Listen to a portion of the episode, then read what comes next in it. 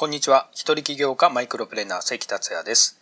ゼロから億を稼ぐマイクロプレーナー思考をテーマに3分でわかる音声をお届けします。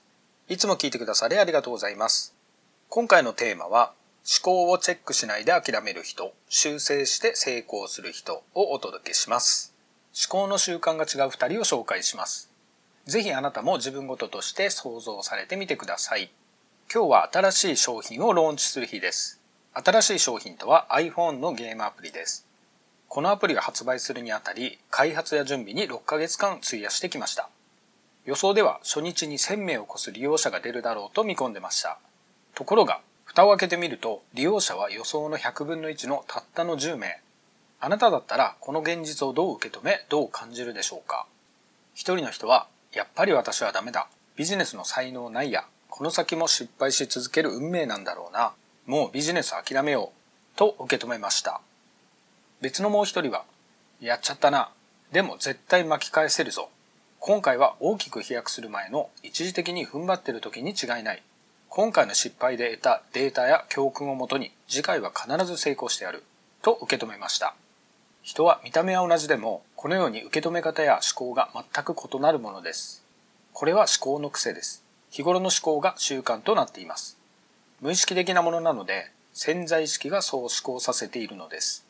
お気づきだと思いますが、前者の思考では成功することが難しいです。とはいえ、後者のように起こった出来事を積極的な思考で受け止めることは最初は簡単ではないです。この積極的な思考とは、ポジティブメンタルアティチュードと呼ばれます。積極的なメンタルの態度ということですが、このメンタルとは潜在意識のことです。つまり、そもそもの潜在意識がポジティブなので、起こった出来事を自動的にポジティブに捉えられるのです。なので、その後の積極的な行動につながっていきます。積極的思考になるには、普段から自分の思考をチェックする習慣をつけることが大切です。思考がいい方向に向かってないことに気づいたときは、考え方を積極的な方向に変えてみるのです。僕は初めて自分の思考を意識したときはびっくりしました。それは当時人生に対して投げやりで諦めていた時期だったこともあり、驚くほどひどく消極的でマイナスだったのです。成功者になるのにこれじゃいかんということで狂ったように考え方を変えようとして必死でした。僕が経験してきて言えることは思考は本当に大事だということです。もし今回の例で挙げた後者のような思考でなかったら自分の思考の癖を常日頃からチェックされてみてください。なお、人の調子はいつも良いわけではありません。今大丈夫な人も油断はせずに思考が凝り固まってないか、自分が正しいと思い込んでないか、など、これを機にチェックされてみてください。